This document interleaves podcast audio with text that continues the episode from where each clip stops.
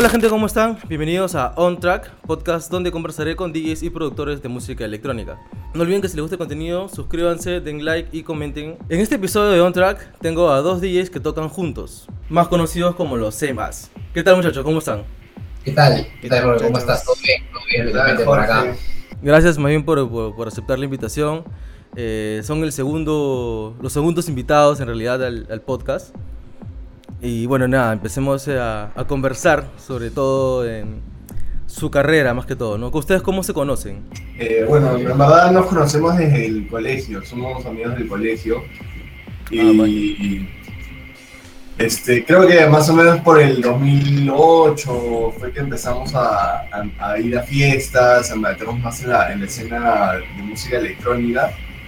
Y fue que empezamos a, a agarrarle el gusto a, a hacer DJ, ¿no? a, a mezclar. Y bueno, desde ahí empezábamos a mezclar juntos eh, como back to back en alguna que otra fiesta hasta que decidimos consolidar el grupo en el 2018. ¿En algún momento tocaron por separado o siempre tocaron juntos? O sea, toca- tocábamos por separado, pero también tocábamos eh, back to back, no tocábamos como dúo. Entonces, este, siempre como siempre nos ponían en back to back. En el 2018 hicimos a veces que siempre tocamos en back, fácil mejor hay que, hay que hacer un dúo y empezamos a movernos así, ¿no? ¿Y les costó acoplarse? ¿Les costó acoplarse o fue fácil? No, fue fácil porque en verdad, este, como ya teníamos tiempo, años en verdad tocando ya juntos, y como somos amigos, o sea, normal, ¿no? No, no ha sido complicada la, hasta ahora.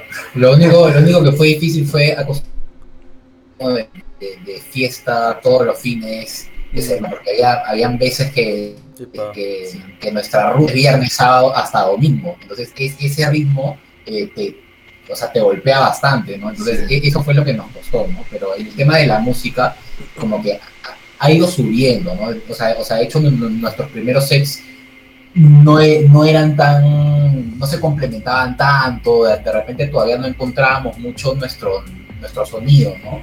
Y, y ha sido con, con, el, con el tiempo, con los meses, con los años, porque ya vamos creo que más o menos como dos años y medio, oficialmente como seis más, fue que hemos ido encontrando un sonido con el que cada vez nos sentimos más cómodos. ¿no? ¿Y cómo sale C ¿De dónde sale ese nombre? Ya, o sea, sale, o sea, o, o ya, o sea, siendo sincero, siendo sincero, seis más, este, o sea, o sea, a mí, o sea, yo estaba buscando algún nombre, algún nombre chévere, que se escuche bien, que, que, que sea cool y que se escriba diferente, ¿no? Entonces por eso le metimos un, un punto y por eso la A de 6 más es mayúscula, mientras todas las demás. Entonces, luego de, de- de que se no- lo relacioné con el tema de que la música que nosotros ponemos siempre es auténtica, o sea, lo que nosotros tocamos siempre es lo mismo que sentimos que tenemos que transmitirle a la gente, o sea, no- la la música que ponemos nosotros no es pide, no es lo que está de moda, no es lo que toca todo el mundo, no, es lo que nosotros queremos transmitir a la gente. Entonces de ahí el nombre Sei Más, como que nosotros tocamos lo mismo que sentimos que te- tenemos que tocar, Sei Más, ¿no? Una cosa así. Ya chicos, pero eh, a la hora de, de producir música, ¿se les hace más complicado o más fácil hacerlo en dúo y de manera individual?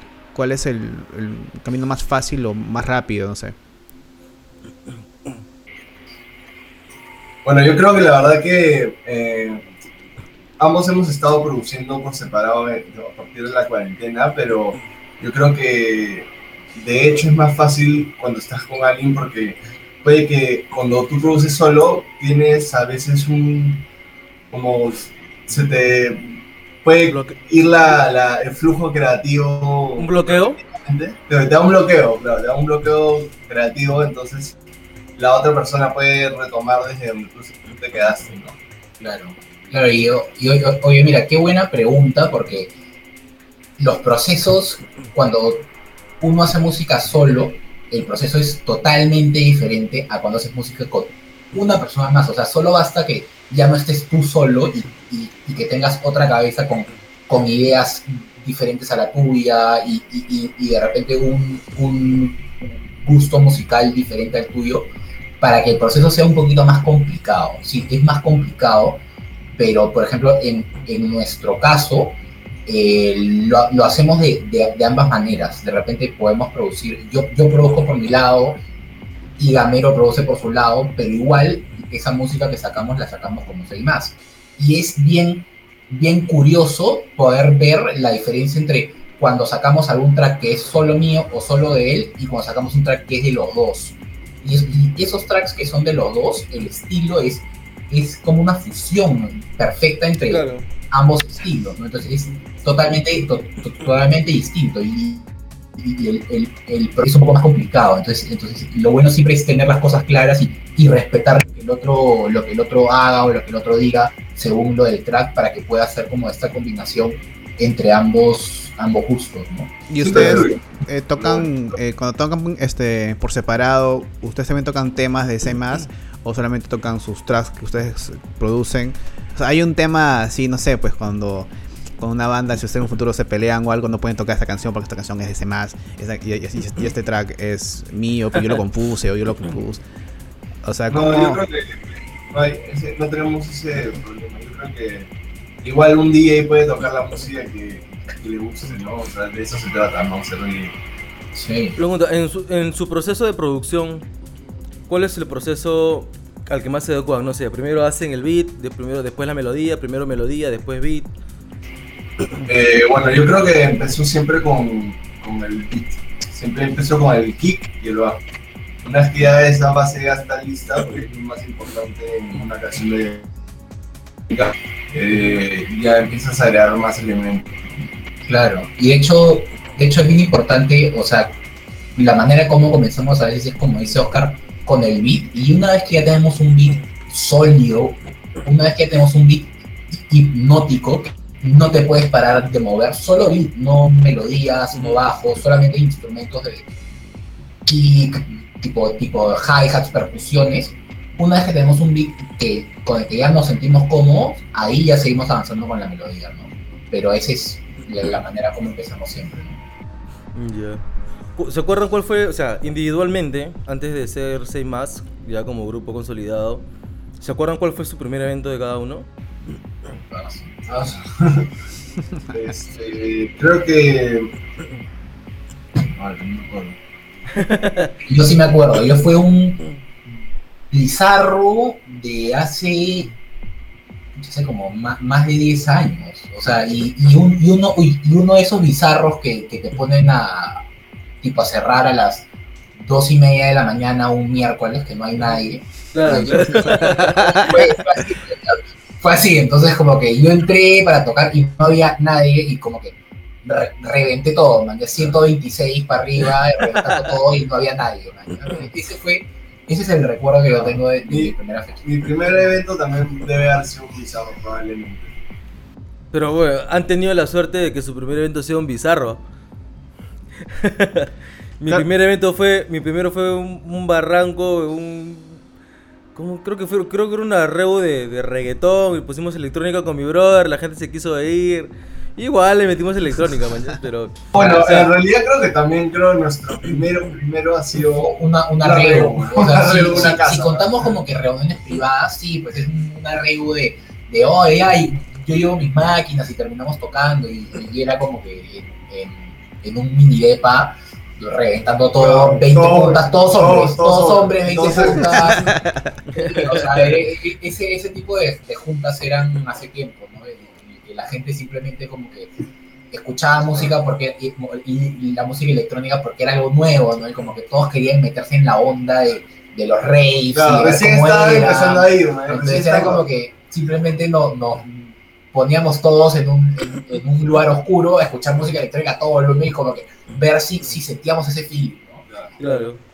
La época Y- y como- a, a- bajar el- a los tonos y, y todo el mundo está panazo. Claro, claro, claro. Y como se As, ¿cuál fue el primer evento juntos ya? Eh, nuestro primer evento fue el Dragón del Sur. Ah, de frente. Sí, de frente. Bien. Fue una fecha bien divertida. Tocamos con Yumi Lee y con. Lo que más somos. Ah, con, con Candle House Con Candle y House, y. Candle, Candle House había llegado vinilo. Ese fue nuestro, nuestra primer, nuestro primer evento, no sé más.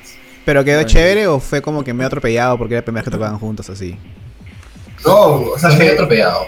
Sí, sí, Sí, fue medio medio atropellado. Fue, fue medio, fue medio atropellado en cuanto a, a- al estilo de música, ¿me entiendes? Porque ahí to- todavía no, no aprendíamos y no sabíamos que la, en, un, que- que en un back-to-back la comunicación es súper importante. O sea, por lo menos antes de, de- de- de seleccionar la música, preguntamos, oye, ¿qué te gustaría tocar? ¿Qué vamos, qué vamos a poner? ¿Qué tienes ganas de, de que escuche la gente? ¿no? Y ahí no, ahí simplemente salimos cada uno con su música. Entonces era como que yo estaba en un lugar y Gamero estaba en otro No, lugar. Ya, ya, ok.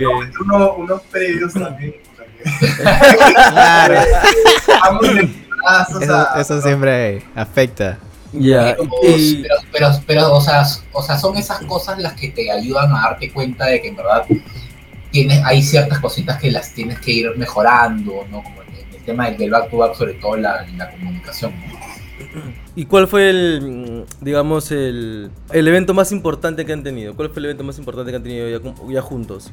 Hemos, o sea, hemos tenido buenos, importantes, pero hubo uno que, que, que fue súper, mm, creo que emotivo para nosotros, que, que fue el festival que, no, el festival que hicimos, pues.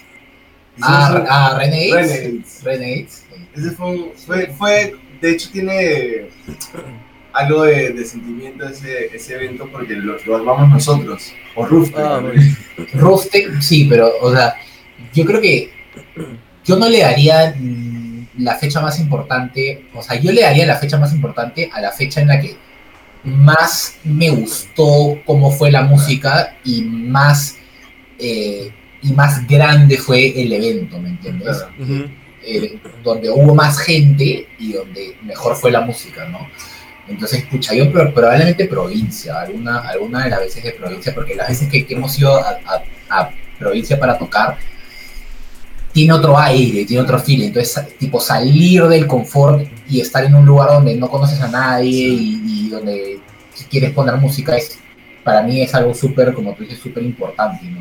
Igual, igual cada experiencia es única y es- todas son diferentes y todas tienen valor. ¿no? O sea, Claro, son- creo que no, no siempre tocar en, en un venue súper grande con mucha gente que dice que es la mejor tocada que nos han tenido. Puede irse a un bar chiquito en provincia y, a la, y, y la, como la energía puede ser mucho mejor que en un, no sé, pues en, exacto. en- en un evento grande. un after, Un after en los afters eh, la energía siempre está bien arriba y ya la gente, o sea, es como, es como que super vibras. Tú, y- y todos los afters en los que hemos, en los que hemos puesto música, como que no nos hemos sentido incómodos en ninguno. La gente Siempre está ha sido buena, buena gente, la vida es súper positiva. Sí, tal cual. Entonces, tal cual, tal cual. Pero es, es- es- es- es difícil elegir un, un solo evento que haya sido importante porque cada uno, tipo, tiene su magia. cada uno aporta, claro, Claro. uno tiene su magia y cada uno aporta a, a todo ese conjunto. ¿Ustedes eh, tocan lo mismo que producen? O sea, el mismo estilo o varía un poco el, el- su estilo de producción al, al estilo de tocar en cabina? Yo creo que depende, o sea, depende de muchos factores, como en dónde estemos tocando, la hora que toquemos, porque no, no es que hemos hecho música, todavía no hemos hecho música creo que para todo momento del día, ¿no? O sea, depende mucho eso, ¿no? Eh, ahorita nuestra música que es más para, hemos hecho música como para el momento de la fiesta, pero no, no sé si hemos hecho música como para, tanto como para warm up o tanto como para, after o no sé. O sea, es, o sea, eso, eso que has dicho es un reto siempre, ¿no? Porque uno siempre trata de hacer música para los momentos cuando toca, para poder tocar esa música. pero nunca, nunca sale así, ¿no? O sea, muchas veces eh, lo que nos hemos dado cuenta es que no hay que encasillarnos ni limitarnos al momento de, de- de que entremos al estudio y decir, quiero hacer música para las 2 de la mañana cuando estoy tocando un tonto. Quiero, quiero hacer una bombaza. No, sí, o sea, simplemente entramos al estudio y hacemos lo que salga. Y a veces salen bombas y a veces no. Entonces, sí, digamos que todo entra dentro de un mismo estilo, pero no toda la música que producimos es del mismo género que nosotros tocamos, ¿no? Hay de todo, o sea, hay de todo. Hacemos, hemos hecho Deep House también hace poco, hicimos un track que salió Deep House, o sea, nos metimos al estudio, queríamos hacer Tech House, Minimal Deep Tech, pero salió Deep House, entonces siempre va es, es así. Claro. A mí me ha pasado en realidad que yo también he intentado hacer un track, he intentado hacer un track house o deep house y no sé, pues mi, mi estilo me lo llevó y terminó siendo techno. O sea, yo intento hacer un género y no puedo, me sale techno. O sea, intente lo que intente, me sale techno. men. Eso es, eso es lo, lo, lo- eso es lo, lo bueno, eso es lo, lo, lo, lo chévere de producir, ¿no? Que no te pongas una idea y simplemente seas una hoja en blanco y entres al estudio y veas que fluye, ¿no? Y a veces salen cosas increíbles. Sí. Pero siempre sale un estilo. O sea, Sí, siempre llega a salir un estilo, pero lo bueno es que según lo que a ti te gusta, puedes tú estar enfocado en tal estilo, pero eh, creas una, hay una fusión de lo que te gusta realmente con ese estilo que quieres este, hacer, y entonces puede salir algo diferente. Claro, o sea, o sea no no es que entremos al estudio y, y de nada y de la nada hagamos salsa, ¿no? O sea, siempre Claro. tenemos como que cier- ciertos diferentes parámetros sobre los cuales damos vuelta, ¿no? Entonces, dentro del house, ¿no? Dentro, dentro del house y generalmente lo tratamos de, de mantenernos dentro del minimal deep tech y el tech house, pero a veces nos vamos un poco por las ramas. Que ahora es uno de los géneros que está reventando más acá en Lima, al menos, que es el, el minimal tech o el deep tech. Sí. Pero el minimal tech, mira, personalmente a mí, el, el minimal deep tech está de moda, que, que, bueno, está de moda entre comillas, porque es lo que se está produciendo, es lo que se está escuchando, es lo que se está vendiendo, porque esto, todo esto es un rubro, es, es- es- un mercado. A mí principalmente no me gusta mucho porque lo siento muy cargado de, de, de sintes, lo siento muy cargado de sintes y, lo, y, y lo- los, el, el sonido, el estilo del sonido para mí es muy es muy light, es muy, es muy alegre, es muy brillante. ¿no? A mí me gusta Ah, un ya. poquito más dark, poquito, ¿no? Ya es muy brillante, entonces yo, yo por eso y, y Oscar también siempre nos mantenemos fieles a lo que producimos y, y seguimos con el estilo, ¿no? Con el estilo que, que, no- que nos gusta. Claro. Y eh, ahorita, ¿cuál ha sido el lanzamiento que más importante que han tenido? O sea, un, un sello que me los haya llamado o que los hayan firmado y hayan dicho, puta, weón, logramos esta huevada. Bueno, acabamos de sellar en el sello de uno de nuestros productores favoritos, que es Mata Jones. Así que creo que ese es un logro también para nosotros, ¿no? Sí, claro, es un productor que sie- siempre ponemos sus, tracks eh, eh, eh, de Italia y la rompe. O sea, sus, tracks están en los sets de Carola, de, Loco Dice y, la forma como lo conocimos fue que no- nosotros le hicimos un remix para, para Fine Music. ¿Entendés? Le hicimos un remix a él para, para, para un EP que sacó en Fine Music y le gustó el remix. Entonces nos escribía siempre y nos decía, mándenos música, mándenos música. Entonces le mandamos, y le mandamos dos, dos originales, dos tracks, y, y le gustaron, y le gustaron. Entonces para, para nosotros que diga, oye, qué, qué buenos los tracks, qué buena música, es, es algo su- súper importante. Man, ya. Eh, Pero los, los, los han sellado como un EP o una compilación de... Un EP. Va a tener remixes entonces. Eh, no, no, bueno, No no, que, no yo sepa, no que yo sepa, eh, pero, pero este P se llama Round Trip y va a salir entre abril y mayo, ¿no? es lo que, lo, que, lo que tenemos hasta ahorita entendido. ¿no? También sacamos un, un track en el, en el sello de Basil Darwish, en Distance Distance. Que también este, es un sello que no, o sea, Basil Darwish también es un productor Sí. que nos gusta mucho cómo produce. Y, Y está dando la hora. y con, el, con, el, con lo de Distance sí fue algo súper loco porque nosotros lo, lo conocíamos a él porque lo, lo habíamos traído para, para un coa base. Y siempre le mandamos música y le decíamos, oye, mira, escucha esto, escucha esto. Y, y él nos decía también, mándenos, mándenos. Pues le, le mandamos como tres tracks, como cuatro, y nos dijo, me gusta este track. Y no nos dijo nada más, ¿ah? Solo nos dijo, me gusta este track. Y de la nada, brother, seis meses después, siete meses después, ya, ya, lo, ya lo habíamos dado por perdido. Claro. Seis meses después, un amigo de nosotros, un, un de nosotros, nos manda por Instagram una foto de un, de un promo que le había llegado, de, un, de, un- de una compilación de un VA, y estaba track de nosotros, man, ¿no? O sea, no, no, ya. no, no dejó nada, simplemente, va, entonces esa, esa, cuando nos enteramos que, que, que- que habíamos salido en, en, en Distance fue bien chévere, porque fue una noticia de la nada, ¿no? Entonces, Claro. eso, ese tipo de cosas también te, te ayudan a, a seguir adelante, ¿no? ustedes después de ya de cuánto tiempo de ser DJ, de tocar juntos y todo, ¿cómo es que deciden pasar al lado de la producción, ¿no? A intentar este, hacer música.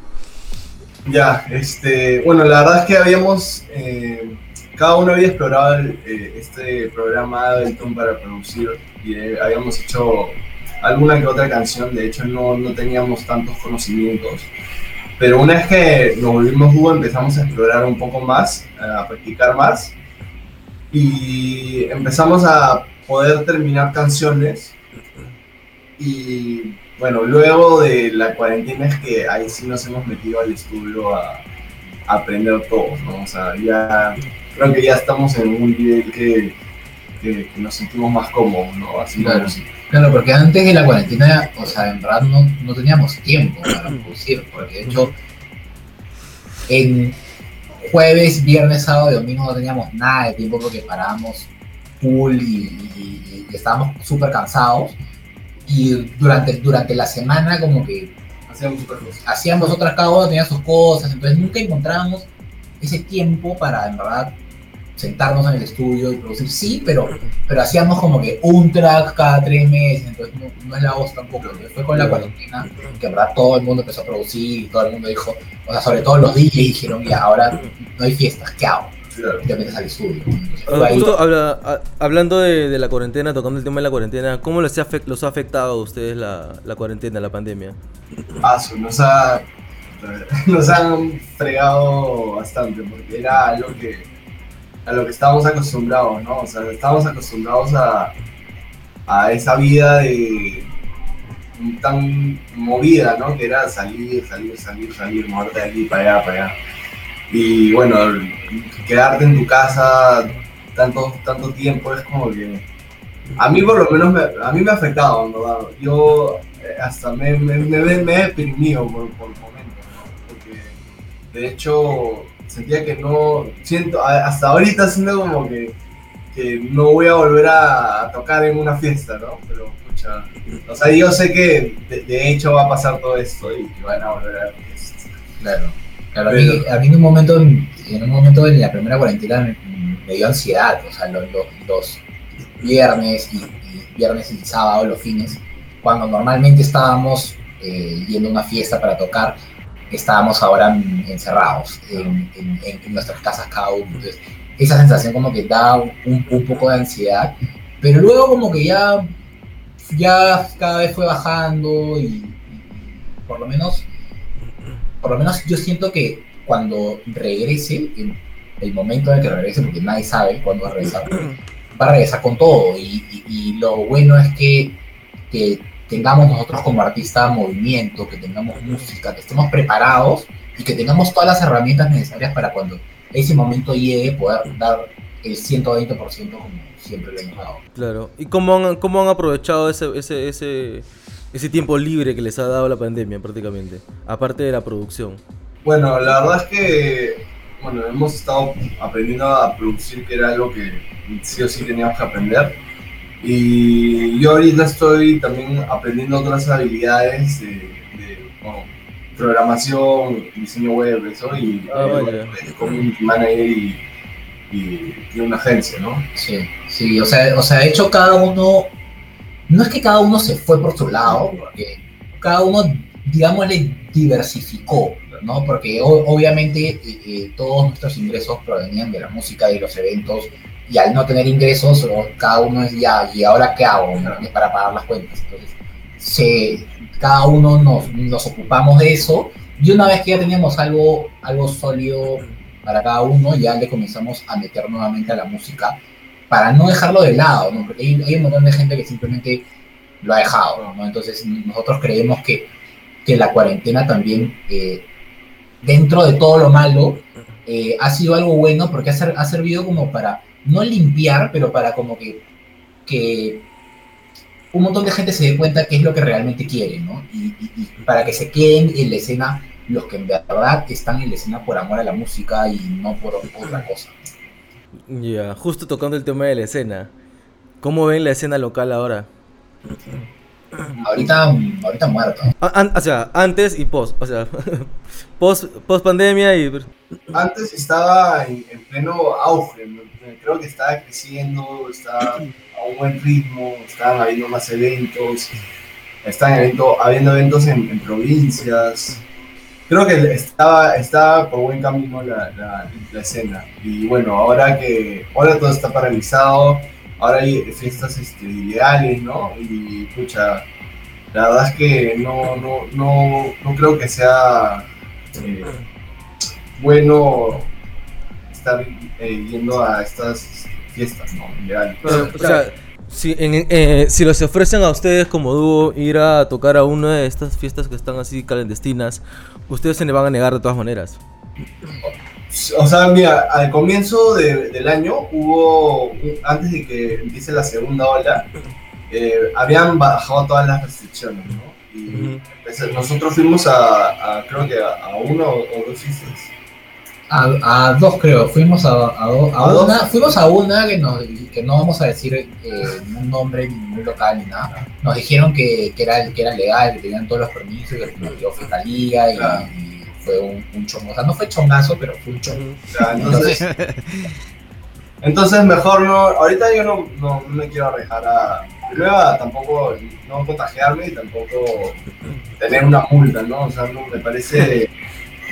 No, no, es- o sea, yo creo que nos negaríamos por, por la salud, ¿no? Por la salud también, ¿no? Dentro de todo, por, por el tema de, de- de imagen artística, sí, porque es súper importante, y por el, por el tema salud, ¿no? También, porque eh, vivimos con, con nuestros padres y es como que vivimos con, con gente mayor, entonces no hay que estar exponiéndolos, ahorita menos, ¿no? Entonces, por ahora, por el momento, eh, sobre todo ahora con esta segunda ola que ha arrancado, inclusive más fuerte que la primera, yo creo que eh, sobre todo, no solamente eh, Eduardo y Oscar como se sino todos los DJs deberían como que limitar la- las apariciones en estas fiestas ilegales. ¿no? Sí, justo hace, si no me equivoco, fue hace como ya un par de meses que hubo una fiesta en, en el Cono Norte, creo, no sé si fue en Los Olivos o que sacaron más de mil personas de un evento y habían alguno por ahí uno que otro DJ conocido que yo dije, brother, es en serio, o sea, yo de mi parte estuve totalmente de desacuerdo y lo hice saber en mis redes, man. En ese caso, además, por ejemplo, si, si, a, si a nosotros nos decían para ir a un lugar, para a una fiesta, y nosotros llegábamos y veíamos que en verdad era una fiesta de más de mil personas, mm, la, la pensábamos, ¿me entiendes? De repente nos íbamos porque en verdad no, es- no, no nos sentíamos no nos sentíamos cómodos. O seguros, más que todo por la gente. No sé. Claro, seguros, seguros también, ¿no? Entonces es, es, es, es un tema, o sea, ya viene, ya, ya entra ahí, ya entramos en un tema de, de las ideas que cada uno tiene, ¿no? Las ideas que cada uno tiene, de, de lo que es seguro, de la, de la cultura, de- pero en, en nuestro caso, más que nada, por ahora hemos decidido no, no aparecer en ningún, en ningún evento, en ninguna fiesta clandestina, porque también hay, hay, hay, hay- estos barcitos y restobares que están abriendo y que es No, chévere, ¿no? tienen las medidas necesarias y, y- y yo creo que o sea, si están cumpliendo no, no hay problema, ¿no? Pero mientras que esté todo en regla, no hay problema. Claro, pero han estado saliendo en streamings. Sí, justo también tenemos ahora un, un streaming, parece que nos vamos a, a Cusco. Ah, Sí, tenemos dos programados, ¿no? Uno en Cusco, que todavía no es confirmado, está como que está formándose, y uno en estos días vamos a hacer un set híbrido en Ah. Sonotec, en- ya. con, Con la con- tienda. Con sí, la tienda Sonatec, ¿no? haber- claro, van a haber CDJs, va a haber Ableton, van a, van a haber tornamesas, entonces va a ser algo súper interesante. Ya, ya lo estaremos comunicando en Vale. actualicen.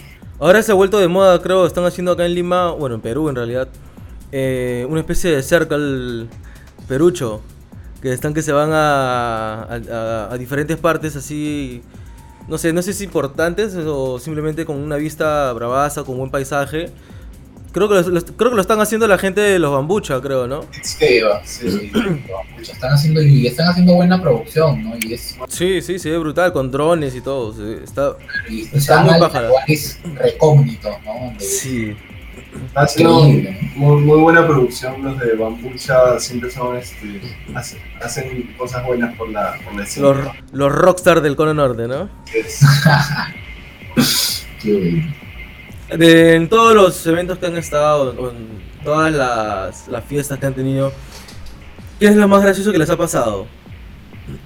Ay, les han pasado un montón de cosas chistosas, pero eh, gracioso. Hemos visto a, personas así cayéndose enfrente de la cabina. Hemos visto también que se ha caído trago la cabina, pasó varias cosas así locas. Pero no me acuerdo de nada gracioso, o sea, yo me acuerdo de... de, de... Impactantes, pero algo gracioso porque cuando, cuando entramos en la cabina es como que entramos en, un modo de concentración y de que queremos que todo salga perfecto. Entonces, no sé, no, no, no me acuerdo de haber visto algo gracioso, pero sí, como dice Amero, haber visto algo, algo, impactante. Probablemente con la, la, la, flaca borracha que se, que se quiere subir a la cabina y se quiere meter porque quiere estar atrás en la cabina, entonces como que, oye, no, y, y más que nada eso, ¿no? Siempre hay, ¿eh? Siempre hay gente que se mete atrás, O sea, siempre hay también la que, la que, la que te pide reggaetón, ¿no? Claro eso de verdad sí es real. O sea, yo pensaba que era. Yo hice un montón de memes de esos. Este, y cada vez que eh, he ido a una fiesta cuando Jorge tocaba, porque lo acompañaba de vez en cuando, siempre había alguien que se acercaba a la cabina y decía, ¿puedes poner otra música? Y es como que. Lo hace a propósito. lo hace a propósito. Ya, ya, lo saben. Ya saben que nos molesta, entonces lo hace. ah, ¿tú crees, ah, ¿tú crees, ¿tú crees que la flaca se haga Ah, me acabo de acordar, lo voy a ir a joder. o sea, por ejemplo, eh, en Bizarro, como hay dos, hay dos cuartos, un cuarto usualmente eh, es de electrónica y, el, y el otro room es música bailable. Entonces hay gente que se, que se pasa de cuartos y, están esperando de que en otro cuarto también haya, creo, porque cuando hemos ido a Bizarro han preguntado, es como que, ¿no te das cuenta que son dos rooms? por algo hay dos rooms. Claro, por, algo está sonando electrónica acá y... Pero bueno. Claro. La, la flaca desubicada. Sí, bueno, sí. Pero ustedes, aparte de la electrónica, han pensado en hacer música, este, eh, producir otro tipo de música o tocar otro tipo de música? ¿O eh, si están este, 100% con el pensamiento de que no van a producir o no van a tocar en vivo otro tipo de música, más que la que hacen ustedes? O sea, yo creo que nos apasiona la música electrónica, nos encanta, pero no, no creo que tenemos problemas si es que podemos, podemos este, de hecho, aventurarnos por las ramas también, ¿no? O sea, Justo vamos a hacer un, set híbrido, como dice Google, en, ahora en Sonatec, entonces este, va a ser algo diferente a lo que solemos tocar, ¿no? O sea que se viene el set más reggaetonero. Pero siempre está la, la, la, duda en, cómo nos, nos, desarrollaríamos en otro rubro. ¿no? Lo que pasa es que siempre hay una especie de tabú hasta ahorita, creo, en que no, un día de electrónica toca electrónica y el día de variado toca variado y no se puede mezclar. Con electrónicas, con electrónica sobre todo que está, o sea, los electrónicos como que están vistos o se, de repente se sienten como que encima de otros géneros, encima del reggaetón, como que ven el reggaetón como que, ay, sí, eso, eso, eso no es música, ¿no? Y, y, de hecho cuando nosotros empezamos también pensábamos así, ¿no? Eh, empezábamos, yo por lo menos empecé odiando el, el, el, el reggaetón, me ponías reggaetón en una, en una fiesta y la pasaba mal, ¿no? Pero con el paso de, del tiempo y la experiencia vas aprendiendo que cada género tiene algo que te aporta, ¿no? Y, sobre todo a ti, que no escuchas ese género, ese género de repente tiene mucho que aportar. Entonces, en ese mismo sentido, sí nos preguntamos cómo sería ser más de repente en otros rubros, de repente produciendo beats de hip hop o produciendo beats de, de, de trap, ¿no? Sería algo súper súper chévere, ¿no? Y de hecho, para expandir un poco, porque la electrónica, sobre todo acá, acá en el Perú, es bien nicho, es bien reducida. Entonces, si, si amplías un poco tu espectro de producción, puedes llegar a mucha más gente de la que llegas si solo haces electrónica. Aparte, aparte yo creo que también hay, hay, por ejemplo, el reggaetón tiene tiene cosas que podrías usar o, o- o tener como base para la música electrónica, porque Claro. tienen melodías que son, o sea, hay melodías de reggaetón que son súper buenas, ¿no? Entonces podrías también hacer un- una mezcla con la electrónica y salir algo súper chévere. Claro, es lo que quiero preguntarles, porque por ejemplo, eh, hay este, la cumbia digital, que es una rama también electrónica. También hay, hay en Perú, hay en el mundo alguien que haga electrónico combinado con reggaetón, ¿ya? Que se sienta ahí. Eh, Trivial Sound, Trivial Sound acá peruano. Trivial Sound hace fusión de cumbia con reggaetón, electrónica. Ah, man, ya. Claro. Sí, es súper, súper fusión, ¿no? Es como que agarrar sonidos tropicales y, y meterle beats electrónicos y, y experimentar. ¿No? El anti-imperial también. Claro, lo- igual- es como lo que hace Dengue Dengue Dengue, Shushupe. Ujú. Claro.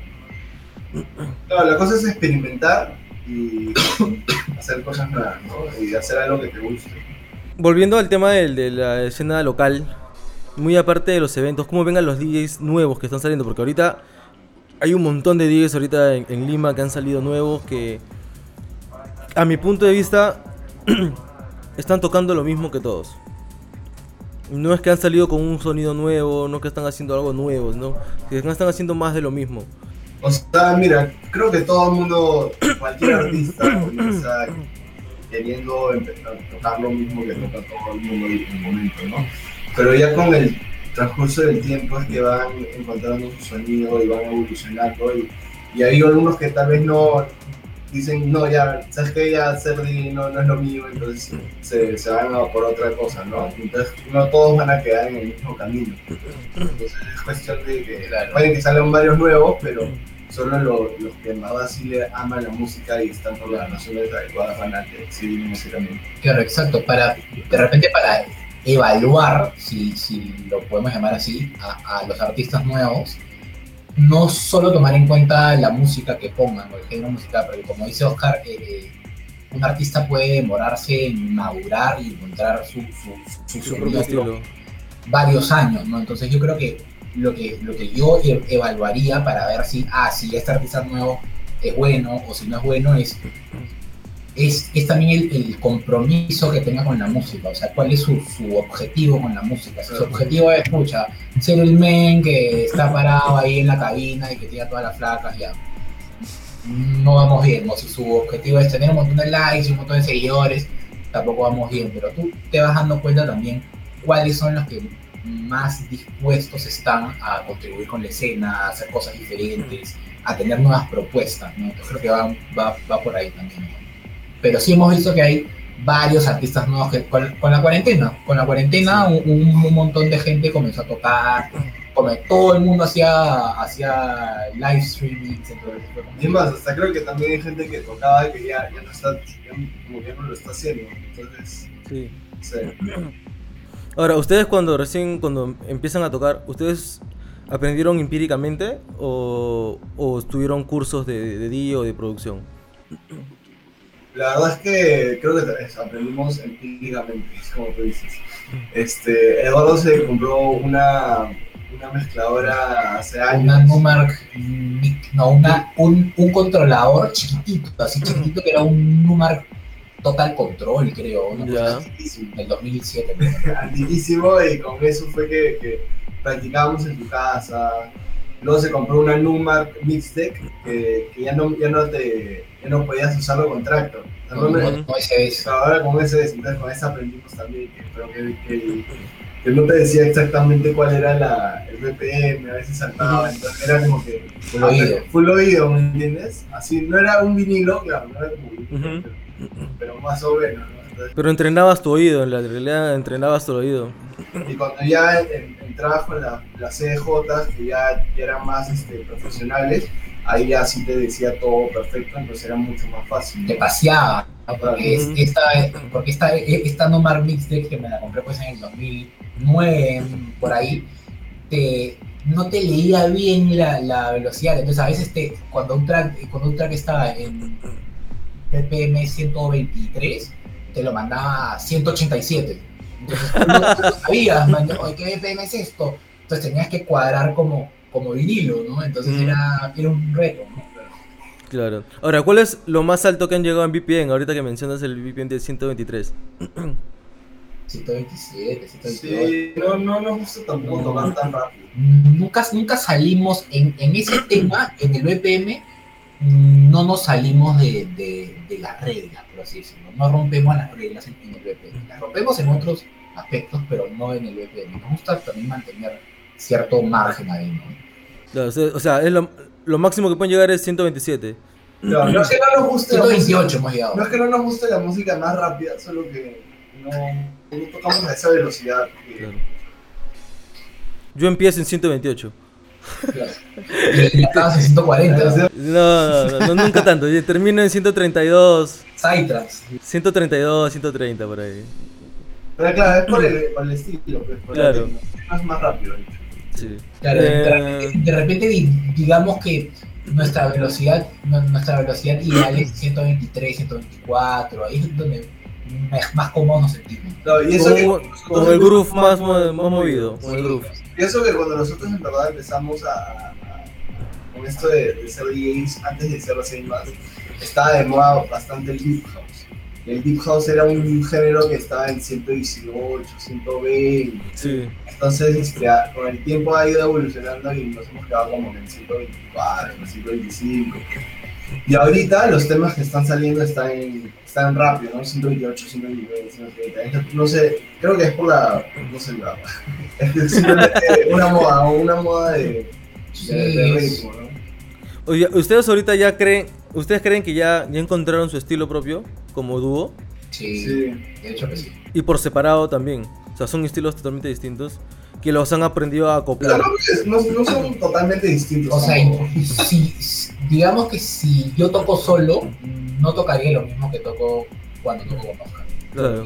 Con Oscar somos seis más, y si toco solo, de repente quiero proponer algo diferente, ¿no? De repente algo que, que, que, que algún tipo de música que, que, que tengo ahí guardada. A mí me gusta poner música antigua también. Ya. Mucho me gusta poner música antigua. Me gusta mucho el tech house old school, súper orgánico, cuando en verdad era buen, buen tech house, porque el tech house ahora como que no es mucho de mi agrado, ¿no? Claro, como el, como el tech house como que tipo, tipo el baile alemán de Dewey ¿no? Una cosa así. Eh, tipo Fisher, ese tech house no me gusta, para empezar, ¿no? Y, y, y el tech house, claro, orgánico, antiguo, como tú dices, Edwin Gimmer, no, no. Ese tipo de, de, de, de tech house era buenazo, tío. Si yo toco solo, 2001. ahorita, ahorita yo te pondría ese, ¿no? Que no es tan, tan bomba, no es tan reggaetón, pero es súper estable, orgánico, ¿no? Sí, claro, claro. Ahorita está muy fusionado ya. Sí, Como DJ Maxkins. claro, Más. claro, ese es de antaño, ese de antaño. ¿Qué se viene para ustedes este año ya? Lo que queda del año, ¿qué, qué piensan hacer? ¿Qué planes tienen? Bueno, la verdad es que tenemos planeado seguir produciendo, seguir saca- sacando música y apenas se reanuden las fiestas, meterle con todo. Regresar con todas las canchas que ya se extrañan. Claro, o sea, seguir en el estudio, seguir sacando música nueva, la, mayor cantidad de, de música que podamos, eh, para estar listos y para, para tipo, tener música propia para tocar una vez que, que, que regresen la fiesta. Y, regresar y regresar con otra mentalidad, de repente ya no regresar, regresar con la mentalidad de ah, voy y Bueno. me juegueo y, toco y la paso bien, sino una mentalidad más profesional, más profesional, ¿no? Como que voy, Más centrado. toco mu- mucho más centrado, ¿no? Porque en verdad igual ya no, ya no, ya no va el cuerpo tampoco. ¿ah? Hay que Sí, sí, sí, ya, sí. ya golpea más de ya golpe. ¿Ustedes qué edad tienen? ¿Qué tienen ustedes? 28. 28. No, pero tampoco están tan, tan, tan tíos. Sí. No, pero Jorge ya, Jorge- ya nos pasa factura. Sí, ahora muerto.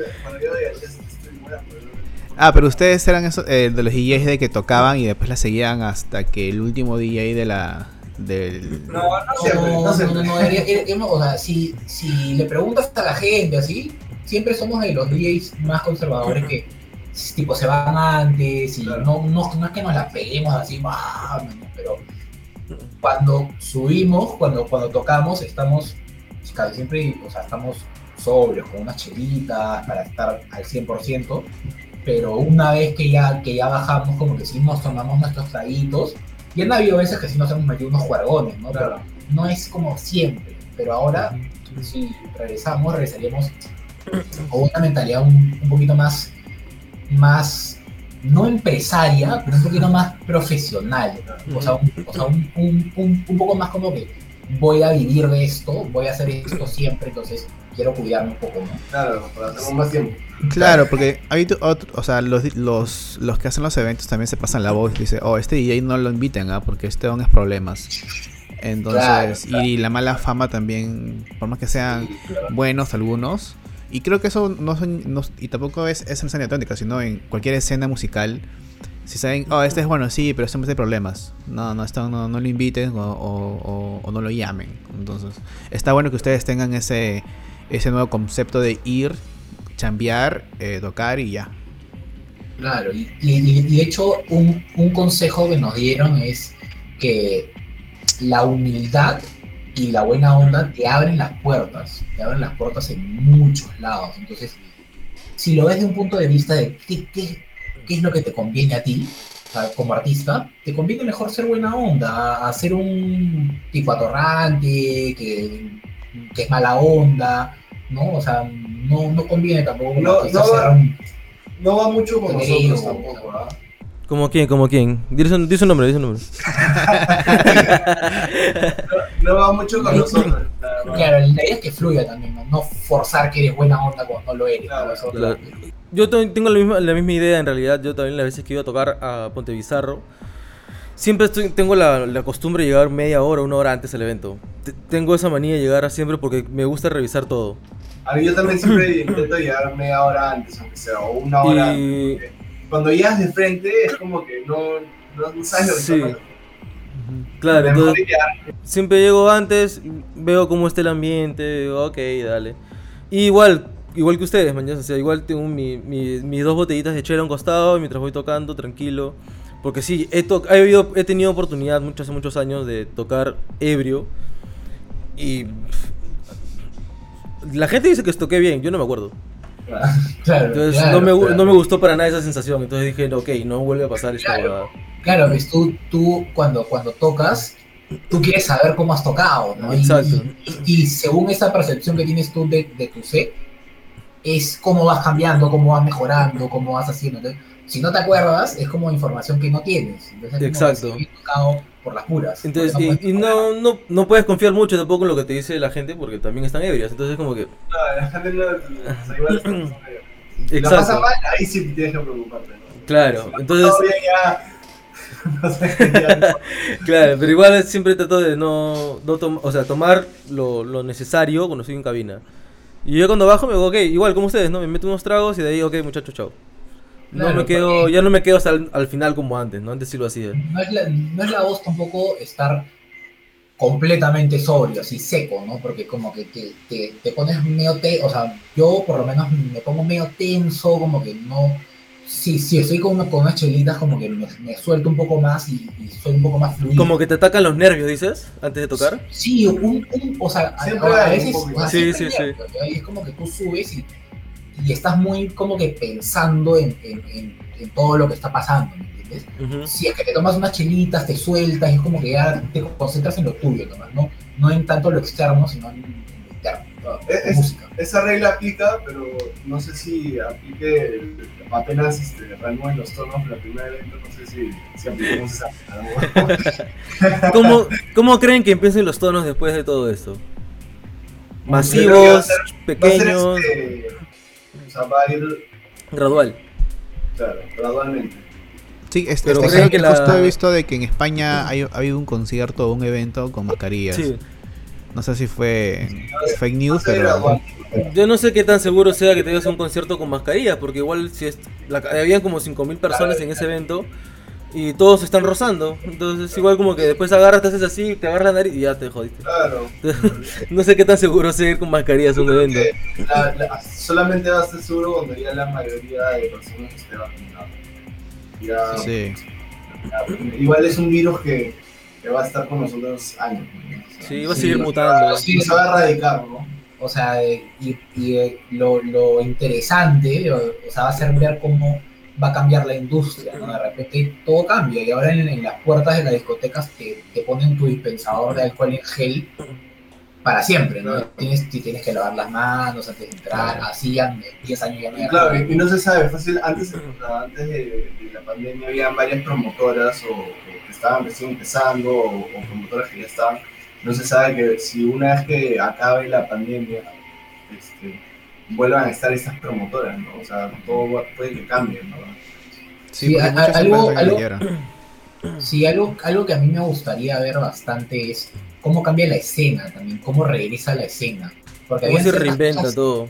habían ciertas cosas de la escena que, que- que no me agradaban mucho, como que, que la gente que iba al- a, la- a las fiestas, eh, tipo que no, no contribuía con el organizador de, de las fiestas, ¿no? Para que hayan más fiestas, eh, tiene que ser rentable para el organizador hacer fiesta. Entonces, si la gente no siente esa contribución de, ok, voy y te voy a consumir algunas chelitas, voy a pagar mi entrada, entonces no va a ser rentable y no van a haber tantas fiestas.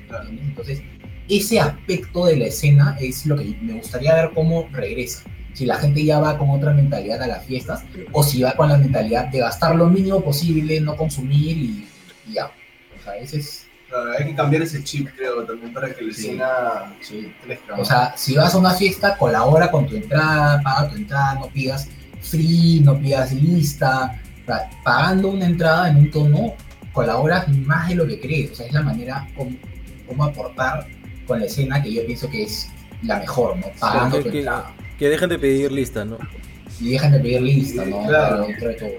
Pero también hay Eso- eventos, eso- hay eventos que también se van en floro con el, con, con el precio de las chelas. Vas y Sí, puta, sí. una botellita de Pilsen en 15 lucas. Es como que, brother, tampoco ya. Pero yo creo que también influye mucho el- o sea, todo lo que hay detrás, ¿no? O sea, eh, esos precios elevados es para que haya también un margen, para que no solamente se recupere, ¿me entiendes? Sino también se pueda el promotor ganar, porque puede que en- eh, eso que dices de 15 soles probablemente pase en, lo que es discotecas, y ellos tienen a veces fechas que no va nadie y fechas que sí va gente, entonces para regular ese, que haya un equilibrio entre esas fechas que no, no va nadie y fechas que sí va alguien, tiene que haber ese tipo de, de precios, ¿no? Pero si siempre fuera gente y siempre pagara, fácil eso no, eso podría bajar, ¿no? Claro. Que, que la gente compre más al, al evento, a, la- a los promotores y menos al dealer. Así es. Claro, o sea, digamos que tiene que haber un punto medio entre lo que cobra la promotora y eh, lo que paga la, la, la, la, la, la persona que va, ¿no? O sea, es un, un- es un tema de ba- que la promotora baje un, un poco los precios, como tú dices, a veces se dan en floro con el precio de las chelas, que bajen un poco los precios para que sea pagable, porque a 15 lucas una chela a mí me, parece un abuso cuando está a 3 lucas. Claro. Eh, pero en, en, cierta, en cierta manera, ese precio alto es para compensar que la gente no paga entrada. ¿me entiendes? Exacto. Entonces es como un algo que Sí. ya viene arrastrado de, de, de- Claro. de atrás, ¿no? Es como Creo que que- si pagas tu entrada, puedes pagar una chela de 10 soles. Ahora, vamos, vamos a ver también, tener en cuenta de que si más adelante se, se vuelven las fiestas, va a ser con un aforo reducido, cierta cantidad de entradas no se va a poder sobrepasar, entonces va a ser, por ende, creo yo, más elevado. Porque va a ser Porque menos menos rentable. Va a ser gente, bien- claro. Va a ser fregado, ¿verdad? Porque ahora encima también vas a tener que pagarle al artista, ¿no? Y pucha, el Exacto. artista, o sea, no sé. Y no sé, ese- esa- es- la infraestructura del escenario, luces, pantallas LEDs, eh, seguridad, limpieza, es toda la cantidad de gente que va a haber. Y con un aforo reducido, entonces algo va a tener que subir, o es el precio de la entrada o es el costo del trago. Va, va, a va a tener que haber un gran apoyo de parte de todos, si no, va a ser bien difícil que, que se regrese a la normalidad, porque la escena estaba creciendo, estaba con en buen pie, y pucha, va, va a estar difícil que retomemos eso, ¿no? O sea, ha- costado mucho trabajar para que, para que, para que esté así como estaba, para que ahora, Se tiene que empezar de nuevo, ¿no? de cero. claro, entonces, Claro, es, claro, es, es algo que de repente, de repente dura años, ¿no? La recuperación de, de- de la escena de repente dura, dura un tiempo, pero, pero esperemos porque sea lo más rápido posible. ¿no? Y por nuestro lado también sí, sí comprendemos eso, ¿no? Entonces, de, de hecho, no, no vamos a, a- o sea, cuando se reactiven las fiestas, no vamos a, a, se- a seguir cobrando así, "Pa, ya te cobro lo que me pagabas cuando, Claro. cuando la escena estaba en, en su max, no, o sea, es como que lo- el- los DJs también tienen que, que- Apoyar. que comprender que en verdad eso está empezando, entonces para que otra vez sea, sea beneficioso para todos, hay que todos poner de nuestro lado. Tiene que haber apoyo de parte de la promotora, de los artistas y de la gente que va. Y ¿Tú también de cre- las MUNIs para que no DJs fiscalicen también. Bueno, pero creo que a ellos no les interesa nada. Sí. Sí, Pero sí, sería bueno que haya apoyo de ellos también. Ahora, Porque- ¿tú crees que tú crees que los los DJs bajen, se baj- se reduzcan el, el, el, el fee? algunos, O sea, Yo creo que algunos depende, depende de, de- de qué evento sea, ¿no? O sea, o sea, no sé. o sea, tengamos en cuenta que hay DJs que tocan gratis, ¿no? Sí, sí, claro. tengamos en cuenta, y ahora van a haber más DJs que toquen gratis, porque Sí. los DJs quieren tocar, los DJs quieren, quieren aparecer, quieren te- tener su foto tocando y subirla a su Instagram, o sea, los DJs van a tocar gratis, los DJs de peso van a seguir cobrando igual, E- esa es la, la realidad, los DJs de peso van a seguir cobrando igual, entonces lo que yo creo que va a pasar es va a haber una falta de aparición de DJs consolidados y van a haber Claro. un montón de DJs nuevos en todas las fiestas. Va- va, como, como creo que ya se está viendo. Claro, que en cierto punto también favorece un poco, ¿no? Porque ayuda al crecimiento de la escena. De acuerdo, to- totalmente de acuerdo, ¿no? Y ya queda dentro de cada artista o la- las medidas que, que adopta, ¿no? Si baja un poquito el precio, que yo creo que es lo, lo- lo más razonable para esto que estamos viviendo. Claro, porque si hay, aforo hay un aforo menor, pucha, tampoco no puedes, no es que vas a llenar la, la, la cancha a tocar, ¿no? Entonces, claro, también creo que debería haber un, un, este, un, un equilibrio, ¿no? En- en todo. De acuerdo. Bueno, muchachos, eh, ya para terminar, hemos hablado casi una hora. Un poquito más Más rápido. Buena conversación, qué buena conversación.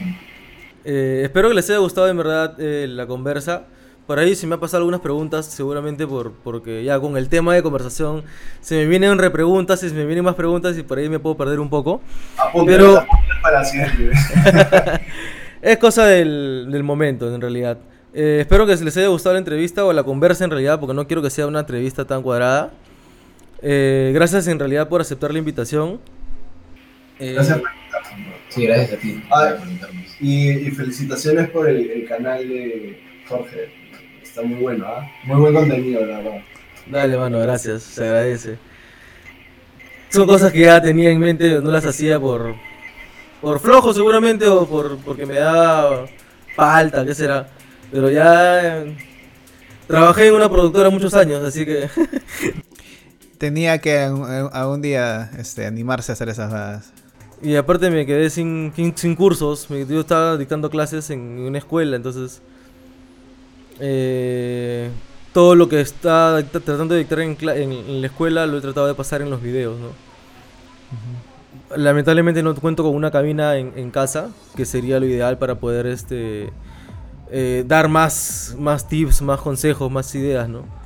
Pero bueno, con lo que se tiene, con lo que se tiene, perdón, eh, tratar de hacer lo que puedo, ¿no? Exacto, exacto, tal cual. No, no, bueno, Jorge, gracias, gracias por la invitación, ha sido, gracias por la excelente conversación a los dos muchachos. De verdad, necesitábamos hablar un poco de, de la escena, de la música, soltar de repente todas las ideas que teníamos con, con alguien y por eso, chévere muchachos, gracias. un Gracias a ustedes, Gracias gracias, a a ustedes. de verdad. Esperemos que la. bueno, que todo esto vaya acabe. Que vuelvan las fiestas con seguridad, obviamente, todo bajo control. Y nada, muchachos, gracias de verdad por estar acá. eh, gracias, gente, por estar de nuevo escuchando o viendo el podcast. Eh, nada, no olviden, si les gustó el contenido, no olviden suscribirse, dar like y comentar. Eh, y nada, esto fue On Track y nos vemos en el próximo programa. Laos.